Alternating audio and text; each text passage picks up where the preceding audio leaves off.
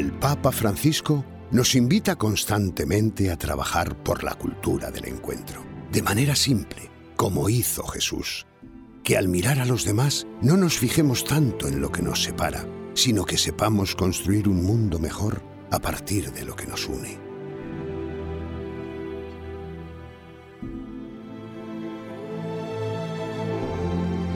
Queridos hermanos y hermanas, todos los muros caen, todos. Sigamos trabajando para construir puentes entre los pueblos. Segundo puente, la confianza.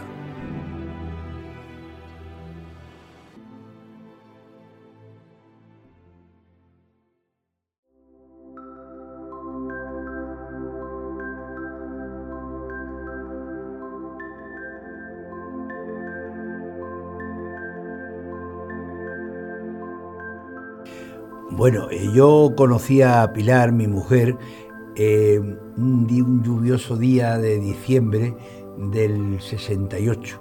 Unos amigos tenían la intención de presentarme a una chica que decían que me iba eh, perfectamente y bueno, un poquito escéptico, pero bueno, pues habrá que probar, ¿no? Mm, parece que el asunto no fue mal, porque el hecho fue que a los, a los ocho meses aproximadamente eh, nos casábamos. Tuvimos cinco hijos. Pablo eh, nació en un momento mm, un poco difícil porque los cuatro eran muy pequeños. Yo no tenía quizá mucha experiencia eh, en la educación de los hijos y José Luis mm, en aquella época mm, estaba poco en casa, trabajaba yo no trabajaba, pero fuera de casa, y yo tenía la sensación de que no lo hacía bien, pero tampoco sabía. Necesitaba una atención más específica porque no le gustaba mucho mm, aprender, vamos a aprender, estudiar.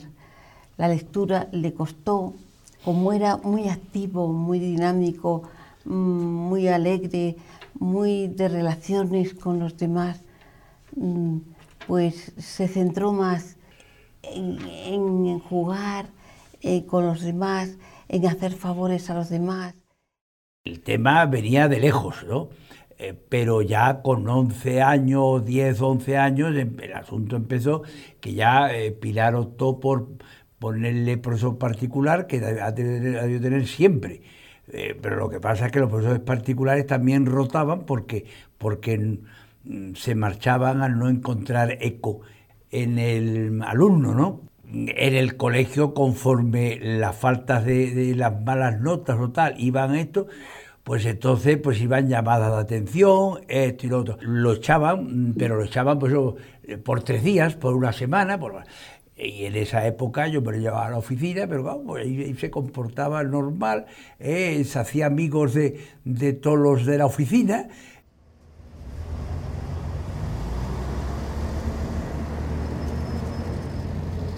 Tenía 15 años, no tenía carnet y me llamaron eh, que tu hijo va dando botes por la, con tu coche por la calle. Por la calle. Y claro, fui en busca de él y si yo ya, yo ya sé, si yo ya sé, bueno, pues nada. Y, cosas de esas mm, que nos inquietaban mucho porque, porque no tenía freno. Tenía muchos amigos, salía, salía por la tarde, decía que iba a merendar, pero se le juntaba con la noche. Entonces, mm, era una situación eh, pues para preocupar realmente.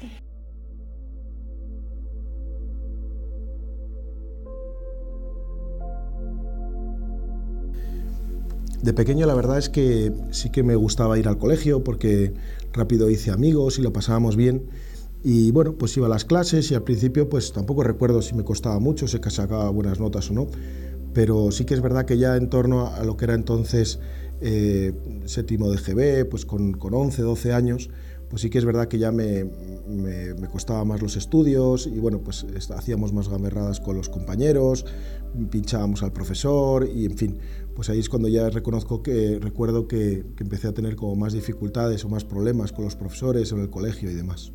Recuerdo que fue en, pues en torno a, a séptimo de, de GB y, y, bueno, pues ya pues ahí empezamos a hacer gamberradas, pues por ejemplo me acuerdo una, cuando teníamos examen en la última hora antes de comer, pues el profesor dejaba el maletín lleno de exámenes encima de la mesa, nos íbamos a comer, comíamos rápido, para luego en el ratito que teníamos de recreo, mientras el profesor se tomaba el café en la cafetería con los demás profesores, entrábamos por la ventana sin que nadie nos viera a la clase y copiábamos el examen del mejor de la clase, que al final también nos pillaban porque, porque no sabíamos ni hacer eso, vamos.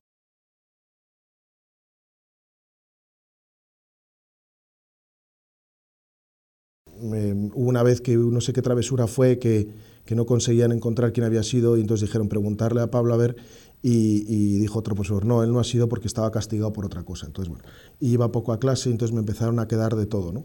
Y entonces ya ese año, en octavo de GB, pues, eh, pues tuve que repetir curso ese año.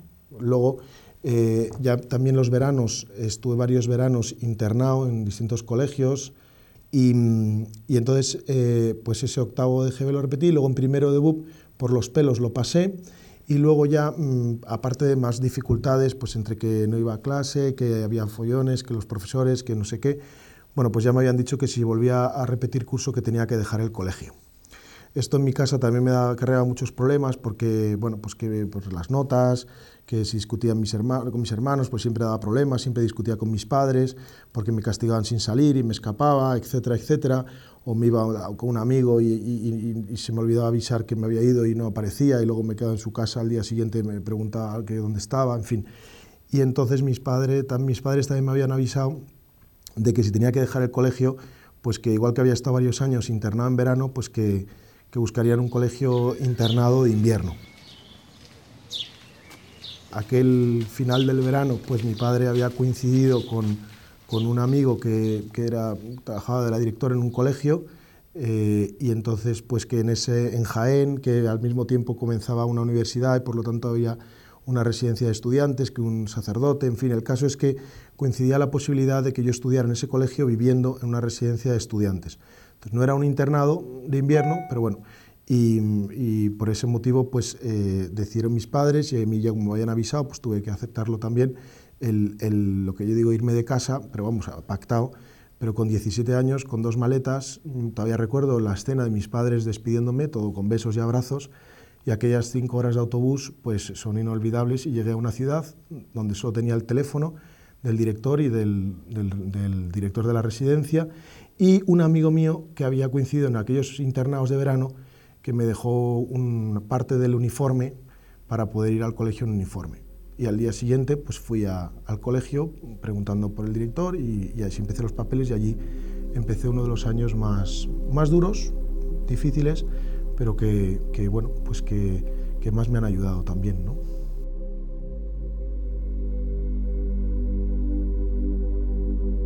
Los primeros las primeras semanas yo vivía en una residencia que estaba prevista para universitarios y como yo estaba todavía en el colegio, pues tuve que vivir solo y, y, organizarme, ¿no? Porque, bueno, pues entre comillas le pedimos el favor de que me dejara vivir, aunque todavía no había empezado oficialmente la residencia. Ah, incluso recuerdo que venían algunos estudiantes a ver la residencia con sus padres y yo me encargaba un poco de enseñarle la casa, ¿no? Yo vivía solo y me tenía incluso que hacer la comida o organizarme y ponerme el despertador para ir, a, para ir al colegio porque, porque vivía solo. Y entonces aquello me acuerdo que me, marcó, ¿no? O luego, pues cuando me llegaban las notas, pues no le llegaban a mis padres, me llegaban a mí, ¿no? Y, y, era yo el que tenía que afrontar pues esos suspensos o cuando tenía que llegar, porque la residencia era de estudiantes, pero tampoco era ni como un colegio mayor, había una organización, cada uno llegaba cuando quería y como quería. Entonces yo ya empezaba pues como a salir todos los fines de semana, incluso los jueves, porque los de derecho no tenían clase los viernes, entonces salía con los universitarios, porque yo tenía ya una edad casi de universitario y salía con los del quinto curso, los que entonces era el COU, que ahora es creo que el segundo de bachillerato, y salía luego con los de mi clase y entonces, bueno, pues eh, me preguntaban una vez que cómo salía tanto, digo, porque tenía distintos grupos de amigos y entonces, bueno, siempre recuerdo que cuando llegaba a las tantas de la mañana me preguntaba, ¿y mañana qué? No? Entonces, porque ya no tenía quien, entre comillas, me reiría, me reiría las gracias o, bueno, pues que vivía solo, entre comillas, no tenía quien me regañara cuando llegaba a casa, ni siquiera me levantaba a las tantas y luego íbamos otra vez a tomar un café que se, o una cerveza que se alargaba hasta la hora de comer, luego te echabas la siesta, luego te salías a las copas y entonces era todo el fin de semana, eh, que insisto, que empezaba el jueves, pues de, amistades y de planes y, bueno, pues tampoco estudiaba. Pero eso, insisto, llega un momento en el que eh, uno se empieza a dar cuenta de decir, bueno, ¿y esto qué? ¿Y, ahora, ¿y después qué? ¿no? ¿Y a dónde vamos a llegar? A pesar de, todo esto, aunque parecía un poco contradictorio, ¿no? porque yo eh, hablaba, o iba, a misa, confesaba, pero yo empezaba a darme cuenta que mi vida no tenía sentido y que lo empezaba a pasar fatal, porque aunque, insisto, salía de fiesta y tenía mis amigos y demás, pero luego por la noche lo pasaba muy mal. Y decía, bueno, ¿y ahora qué va a ser de mi vida? Y yo tenía mi relación con Dios, pero empezaba, entre comillas, a, enfadarme un poco, ¿no? ¿Y ahora qué, no? y, que yo voy a misa y rezo y a mí no me, no me ayudas, ¿no? Porque mi vida no tiene sentido, porque yo sigo suspendiendo, mis amigos ya van a empezar la universidad, mis hermanos, mis padres están en Madrid y, y yo aquí estoy solo y entonces, bueno, pues yo reconozco que, que pero por las noches durante nueve meses fueron un infierno. Y yo empecé a, seguía practicando, pero empecé un poco como a, a revelarme un poquito a Dios. Entonces acuerdo, me acuerdo perfectamente como en el colegio había estudio o misa. Entonces, pues eh, con tal de no ir al estudio, pues iba a misa. Entonces iba a misa todos los días, pero tal. Incluso pues a veces hacía de monaguillo, ayudaba a misa y tal. Y siempre había un sacerdote eh, disponible para, para, confesar. Entonces yo me acuerdo que un día, creo que fue pues en torno al mes de mayo, a final de curso, después de todo esto que acabo de contar, entonces me confesé, pues en ese momento, después de comulgar, le dije, Señor, no entiendo nada, creo que estás aquí, pero porque me lo han contado, no puedo más, mi vida no tiene sentido, yo no puedo seguir así, eh, por favor ayúdame, solo te pido que, que, si me haces feliz, solo quiero que mi vida tenga sentido, que me merezca la pena levantarme por la mañana, que si me haces feliz te doy lo que tú me pidas. Y en ese momento pues experimenté pues eso, una paz interior muy grande, no pasó nada, ni me levé del banco, ni aparecieron angelitos, ni nada, simplemente escuché una voz dentro de mí que, que como que fuese mía, pero no era mía, y dice, sé todo lo que has sufrido, sé todo lo que has llorado, no tengas miedo, yo voy a estar contigo, todo va a salir bien. Y una paz muy grande, de hecho yo creo, no recuerdo bien, pero que terminó la misa, yo seguía ahí llorando, sentado, tapándome la cara, y, y subí las escaleras a clase como si nada, pero, pero bueno, pero algo había cambiado, ¿no? Yo esto no lo conté a nadie, ahora lo cuento un poco así, redactándolo un poco, pero, pero entonces pues no, no, no sé si le di mucha importancia. También es verdad que a final de curso los universitarios ya se habían ido cada uno porque ellos terminaban antes las clases y empecé a vivir solo también. Entonces, bueno, pues ahí empecé a darle muchas vueltas a la cabeza y, allí, y así es como intenté terminar el curso de Jaén. Tampoco fueron muy buenos los resultados, entonces tuve que volver a repetir otra vez ese segundo debut, pero curiosamente aquel verano coincidí con un amigo del colegio que llevaba un año estudiando en Estados Unidos. Entonces me animó mucho a, a que me vaya con él a estudiar, que era más fácil y que era... Entonces, pues eh, fui a ver a mis padres y les propuse esto. Y me dijo mi padre, ya no sabemos qué hacer, como último cartucho, ¿no?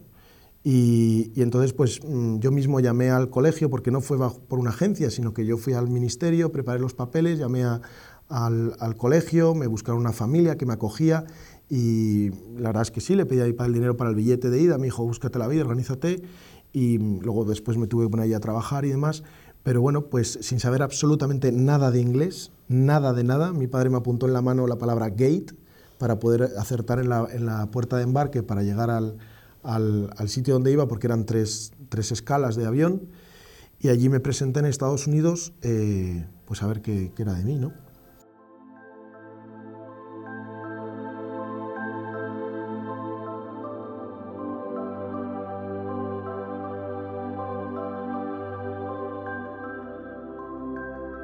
Con esa trayectoria y cuando termina en Jaén, un septiembre, exactamente, entonces ahí fue cuando tomamos la decisión eh, más fuerte, que decir, vamos a ver, te vas a ir a Estados Unidos con un billete de ida, no de vuelta, y no vuelvas hasta que por lo menos sepas inglés. Yo digo, un poco por decir, bueno, eh, es un tío espabilado y tal igual, por lo menos que sepa inglés y, algo nos valdrá. Pero claro, esto, era, esto tampoco era moco de pavo, irse a Estados Unidos, ojo, sin saber ni palabra de inglés. Y además le dije, vete al colegio que te dé la gana. O sea, porque yo no tengo allí eh, conocimientos. Y entonces él se las organizó. Tenía un amiguete que estaba estudiando en Estados Unidos, eligió eso, y allí, pues en el mes de octubre, consiguió que la admitieran en un colegio eh, en, el que, en el que su amiguete le había hecho una mano. Con la condición de que le decían que hablaba inglés, claro. Pero al poco tiempo se dieron cuenta de que no distinguía men de woman y entonces los servicios, las toilettes, las confundía. pero pese a eso, puedo decir, por eso de que no hay quinto malo, de que nosotros fuimos a verlo en Navidades, porque acá había que echarle un poco una mano, ¿no?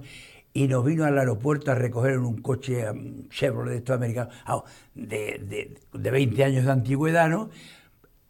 El tío se manejaba francamente bien en inglés, eh, por la mañana iba al colegio, por la tarde eh, eh, iba a una hamburguesería a trabajar y los fines de semana cortaba el césped no sé dónde. Y entonces ya vino un asunto muy grave y es que desapareció de ese colegio y un buen día nos anuncia que se ha matriculado para el segundo curso en un colegio protestante.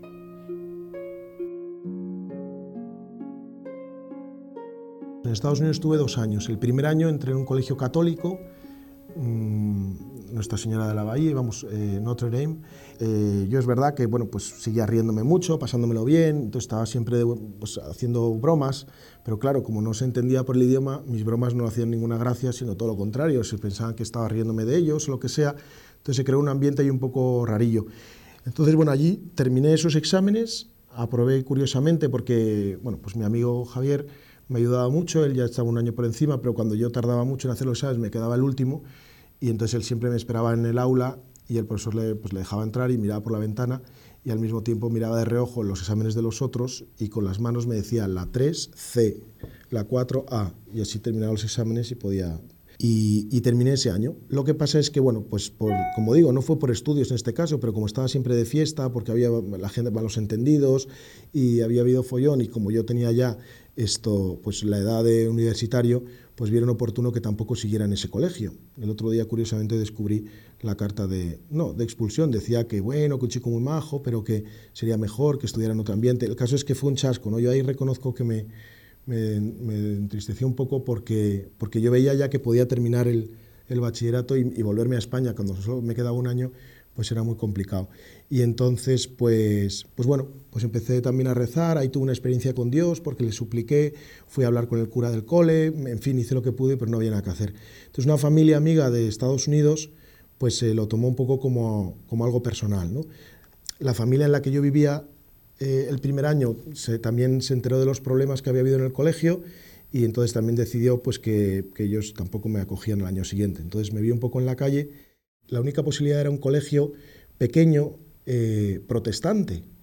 Ahí en Estados Unidos no, choca tanto, ¿no? porque yo la primera iglesia que pisé en Estados Unidos pensando que era católica era protestante y, bueno, pues, pues tampoco pasa nada, digo, luego no volví, yo iba siempre a la católica, pero el caso es que cuando le dije a mis padres que yo me volvía a estudiar a Estados Unidos en un colegio protestante, mi madre le entró un shock, que casi le da un peperleque, y mi padre dijo, hijo mío, hemos hecho todo lo que hemos podido, ya lo que sea. Y entonces me volví ese segundo año a Estados Unidos, al colegio protestante, a estudiar el, último año.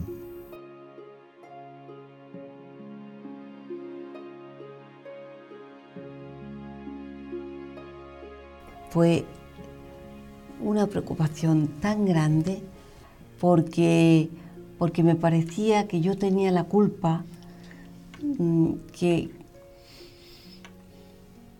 pues que esa actitud de, Pablo eh, mm, era una huida por falta de comprensión, de acogida, mm, ¿sabes? De poco entendimiento por parte nuestra. y entonces mm, yo me sentí mal. Y incluso la imaginación eh, pues te, te, hace pensar que que no se va a poder enderezar, que esto va a ir a peor.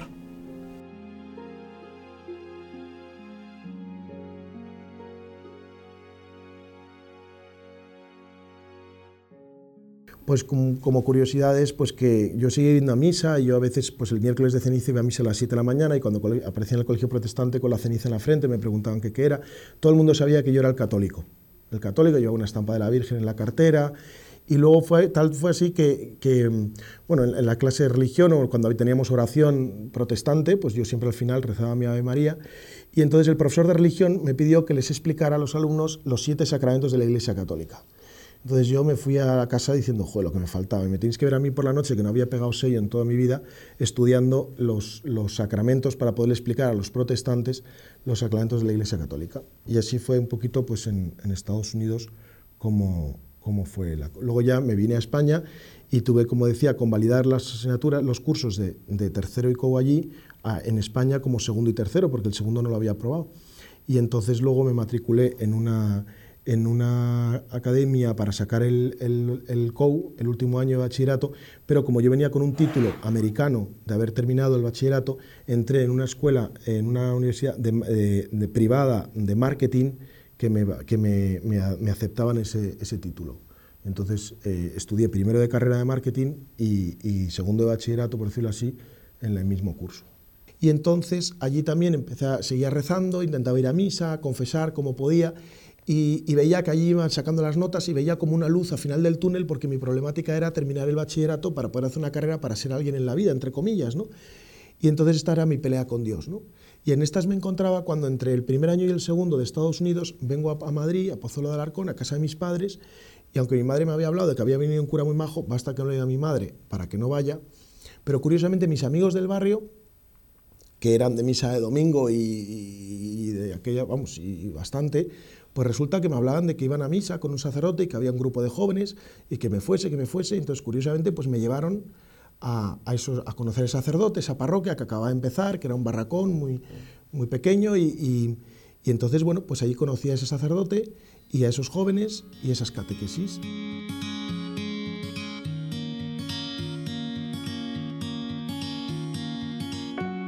No conocíamos ni al sacerdote, ni al párroco, ni nada. Pero como era un barracón y estaba al lado de casa, pues nosotros empezamos ahí. Y él, este, este muchacho, Pablo, venía con nosotros de vez en cuando, de vez en cuando. Eh, porque nosotros los domingos sí que nos gustaba ir con todos los que vean, pero como este siempre tenía cosas que hacer, pues, pero bueno, venía con nosotros de vez en cuando. Y, de su época de colegio, eh, en la que por no asistir a clase, eh, pues entre otras mm, varietés eh, se apuntaba a ayudar a misa, pues aquí también eh, un buen día de esto era un barracón que estaba empezando, el, cura estaba solo, pues parece que se optó por ayudar a misa. Y a la salida de misa o al día siguiente el párroco se le acercó a Pilar. Sí, me, dije, me dijo, ¿tú eres la madre de Pablo? Sí, señor mira, y no se te ha, mm, no te has preguntado si podría ser sacerdote. Entonces, entonces le contesté, está usted muy descaminado, mm, está confundido. Soy la madre, pero no. Yo soy la madre de Pablo. Y entonces me dijo, ¿tú tienes fe? Y digo, pues sí, sí, señor. Pues, pues haz el favor de rezarlo a ver, porque, porque todo se puede conseguir rezando. Yo tenía verdadera ilusión de, tener un hijo sacerdote y la posibilidad de que Pablo no fuera, pues, pues tampoco podía yo... Mm, Resistirte, vamos. Sí, entonces intensificamos mm, eh, los rezos, vamos, pedir por, por Pablo, pero pero no pensábamos ni mucho menos. Yo creo que fue aquel verano que le dije, ¿quiere que ayude a misa? Porque como yo había aprendido en el colegio, en vez de ir a estudiar, iba a misa, pues eh, yo tenía pues, 19 años, pero, pero me dijo, ¿no te da vergüenza? Le dije, no. Entonces le ayudé a misa, tal, pues me confesé, tal. Yo no sé si fue entonces que me preguntó, dice, ¿pero tú te has planteado ser cura?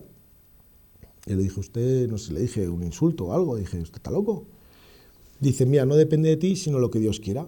Habla con él, pregúntaselo. Entonces yo reconozco que, que, que la había tratado y, y me fascinaba porque era súper alegre, súper contento, explicaba las cosas, los jóvenes estábamos muy contentos y me llamaba la atención. Y con ese gusanillo me volví al segundo año de Estados Unidos, en el que yo me acuerdo una noche que rezando de rodillas al lado de la cama, pues terminé apoyándome medio cuerpo encima de la cama diciendo qué va a ser de mi vida, ¿no? Y gritando a la Virgen María que me ayudara. Porque ahí en Estados Unidos igual, uno lleva una vida pues, de mucha actividad, de muchos amigos, de muchas cosas, pero luego también pues, yo tenía mi momento de, de soledad, y de preguntarle a Dios y de, soñar un poquito con ser, con ser feliz. Yo no quería grandes cosas.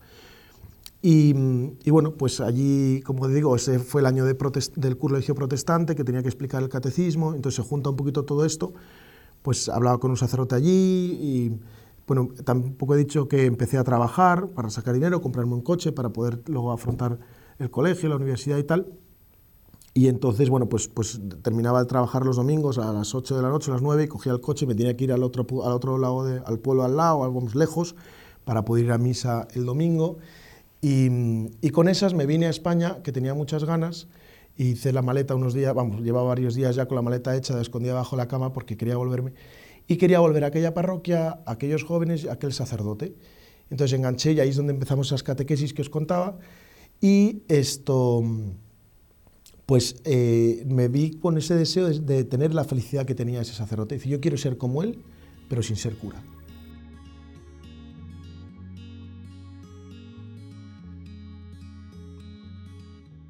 Pero por otro lado me ronroneaba el, si tú me haces feliz, yo te hago lo que tú me pidas, yo te doy lo que tú me pidas. Entonces yo me empezaba a rayar diciendo, bueno, si tú me haces feliz, te doy lo que tú me pidas, estoy empezando a ser feliz, ¿qué quieres? Ser cura. Digo, no me hagas esto. Y yo me acuerdo, pues incluso en un, en un bar de la, pues, a las 3 de la mañana, porque yo seguía con mis amigos, con mis fiestas, llevaba mi vida normal, yo rezaba, iba a misa, tal.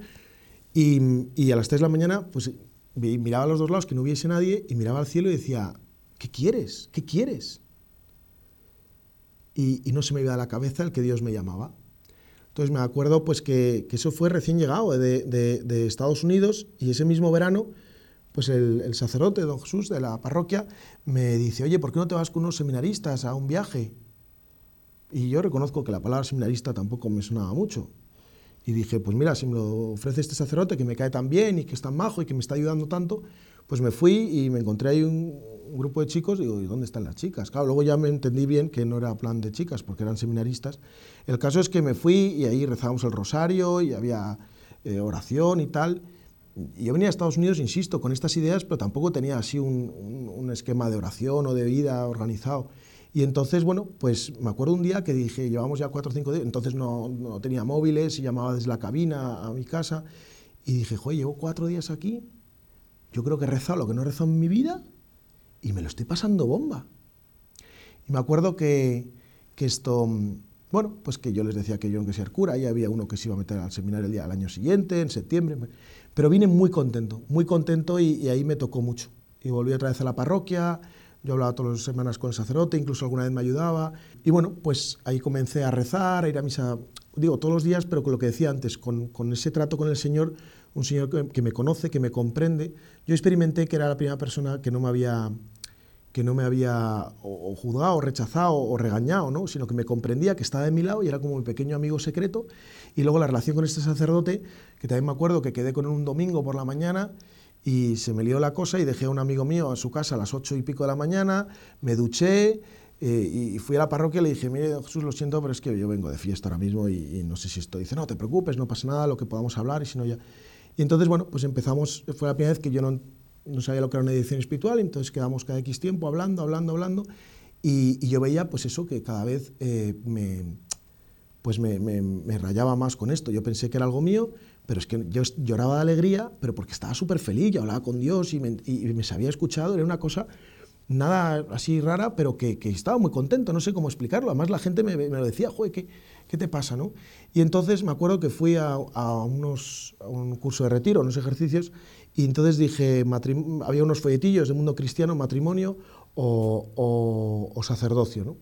Y entonces yo hice un pequeño resumen, lo que acabo de intentar explicar en este ratito, y, y dije, yo no sé lo que me pasa, pero aquí hay alguien que, que, me está llamando, porque yo vengo de Jaén, de Estados Unidos, nadie sabe lo que me ha pasado, y, pero, yo, pero Dios me acompaña este tiempo, entonces digo, mira, yo no me puedo seguir la vida con esta duda de que Dios me llama. Yo sabía que no quería, ni, no quería ser cura ni tampoco pegaba nada, a mí me habían echado a varios colegios, no estudiaba, tal, digo, bueno, pero, pero yo no puedo vivir pensando que Dios me ha llamado y que le, que le he dicho que no, ¿no?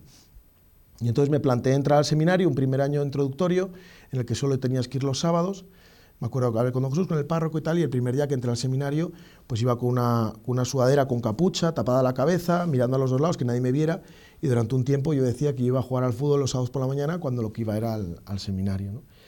Y, y, bueno, pues reconozco que, que, una vez que me decidí, pues fue también un momento de alegría. Yo seguía con mis dudas en el fondo, en el fondo, de que si conseguiría algún día ser sacerdote, porque lo veía imposible. Pero bueno, y, y entonces, bueno, pues... Eh, eh, llegó las Navidades y me dijo el párroco, me dice, el día de Navidad, la misa del gallo, vamos a hacer público que estás en el seminario. Entonces yo hablé con mis padres unos, unas semanas antes eh, y luego hablé con un par de amigos y luego se lo dije a mis hermanos la tarde del 24 de diciembre. Luego en la cena ya lo hice público y luego en la misa del gallo, pues ya el sacerdote lo dijo, el párroco lo dijo en la misa que me dijeron que entraba al seminario. ¿no? Entonces ya me empecé a plantear que iba en serio porque en septiembre pues eh, entraba a vivir un seminario. Entonces fueron años muy difíciles. Yo me acuerdo que, vamos, siempre diré que mi párroco fue el que me ayudaba, me llamaba por teléfono, desde el fijo, no había móviles, me, me escapaba, pues a comprar un bolígrafo y me iba a la parroquia, e incluso en varias veces, pues... Eh, iba a verle y decía, mira, yo no puedo más, esto no es para mí, porque esto, pues yo no, no, no, como que no doy la talla, ¿no? Pensaba, ¿no? Y entonces esto, bueno, pues fueron años un poquito duros de, de creerme que era posible que yo pudiera llegar a ser sacerdote y que, que, era Dios el que lo quería, que no era yo el que tenía que hacer nada, ¿no? Entonces, ese, ese chip de cambiarlo, me supongo que la gente de fuera también, pero para mí fue difícil y luego sobre todo la paciencia de mi párroco, bueno, también mis formadores y en el seminario, ¿no? Y la gente que me, que me acompañaba y demás, ¿no? También eh, pues iba por un, un centro de, de, seminaristas y luego sacerdotes de, de la Sociedad Sacerdotal de la Santa Cruz, que está vinculada al Opus Dei, y, y, bueno, pues entre todos, pues gente que me quería y, compañeros míos, pues me ayudaron muchísimo, ¿no? Para que no desistiera en creerme que Dios verdaderamente lo quería para mí, ¿no? Porque yo estaba encantado con todo menos con verme cura, porque no, no, no me lo creía, ¿no? Entonces, ya hubo un año que, que, que, bueno, tanto el párroco como el formador me dijeron, mira Pablo, todo el mundo lo ve menos tú. Y ahí ya tiré todo y dije, Pablo, se acabó. Se te acabó la vida, tío, y tu vida es de Dios y a morir sacerdote.